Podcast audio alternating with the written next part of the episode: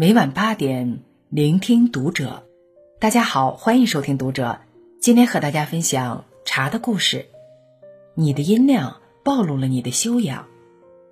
关注读者新媒体，一起成为更好的读者。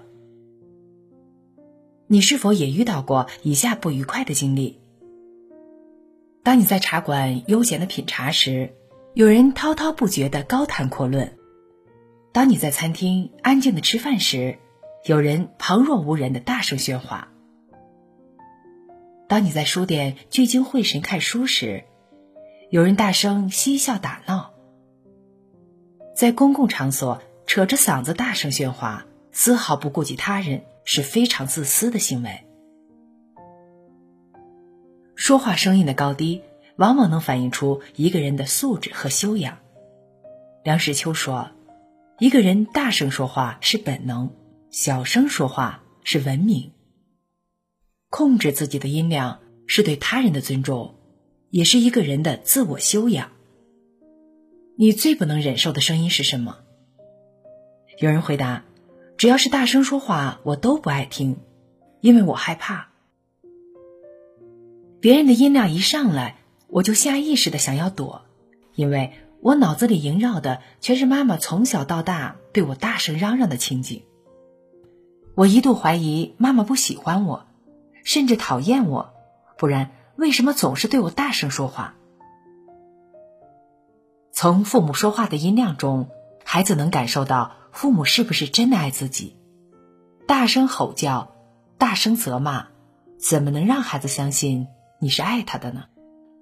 柔声细语是一个家庭最好的家风。胡适与鲁迅齐名的一代大师，他说：“我的恩师便是我的慈母。”胡适的母亲性子温和、宽宏大量，跟谁说话都是轻声细语，从没说过一句伤人心的话，即便吃了亏，也从没和人吵过一次架。胡适犯了错。母亲从来不在外人面前骂他一句，打他一下，而是到了夜深人静时，关上房门，心平气和的跟胡适摆事实、讲道理，跟他说：“你要踏上你父亲的脚步，我一生只晓得这一个完全的人，你要学他，不要丢他的脸。”胡适说：“如果我学得了一丝一毫的好脾气。”如果我学得了一点点待人接物的和气，如果我能宽恕人、体谅人，我都得感谢我的慈母。母亲的柔声细语是胡适最好的言传身教。在他以后的人生中，与人起了矛盾和冲突，他都能不急不躁、温和化解。很多时候。温和是一种强大的力量，能抵御世界的诋毁和恶意。大声说话，就像一把无情的利刃，刺伤了家人的心，让家人陷入不安和恐惧中。控制自己的音量，对家人温柔的说话，是一个家庭幸福的开始，也是一个家庭最好的家教。说话的音量，藏着一个人内在的素质和修养。有些人嗓门大，方圆两三里都能听见他的吼声，生气时声嘶力竭的骂人，从骨子里透出缺乏教养和对他人的不尊重。而有些人无论遭遇什么都轻声细语，让人如沐春风。依然记得一个视频：北京下暴雨，一名外卖小哥送餐迟到，低声下气的给客户道歉。却被客户大声辱骂了三四分钟。迟到这么久，你好意思吗？下雨封路跟我有什么关系？几句不好意思就完了？你瞅瞅你长那样，什么玩意儿？我一定要投诉你！骂完，客户气呼呼的把外卖扔在地上，外卖小哥落魄的离去，让人看着十分心酸。说话的音量是有温度的。粗声大气，冷如严冬，寒彻人心；轻声细语，暖如春阳，化解这世间的薄凉。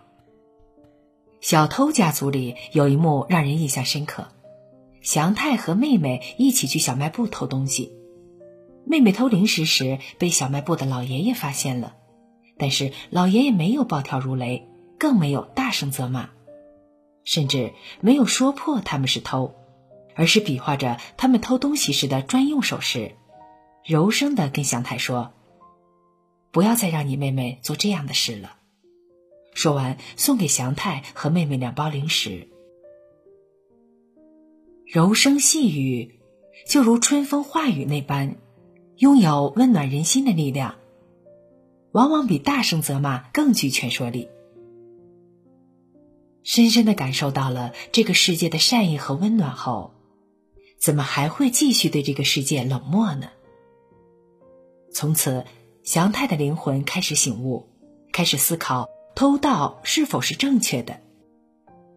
说话的音量里，是能看见一个人的灵魂的，能让人感知你是凶恶还是善良，是狠毒还是温柔，是冷漠还是慈悲。蔡康永说，讲话时最好自觉的降低音量，不光是因为太大声会吵到别人，而是因为。如果一个人连自己的音量都控制不好，会让别人很难信任你其他各方面的能力。俗话说：“自古贵人声音低。”真正有底气的人，从不与人在音量上较高低，而是以真才实力服人。有道是：“石墨无声空莫响，满屏不动半屏摇。”说话气势汹汹、咄咄逼人的。往往是外强中干的纸老虎，用音量掩盖自己的心虚。而真正有底气、有实力的人，待人说话从来是温文尔雅、轻声细语的。因为自信，所以无需张扬。你说话的音量，就是你内心的样子。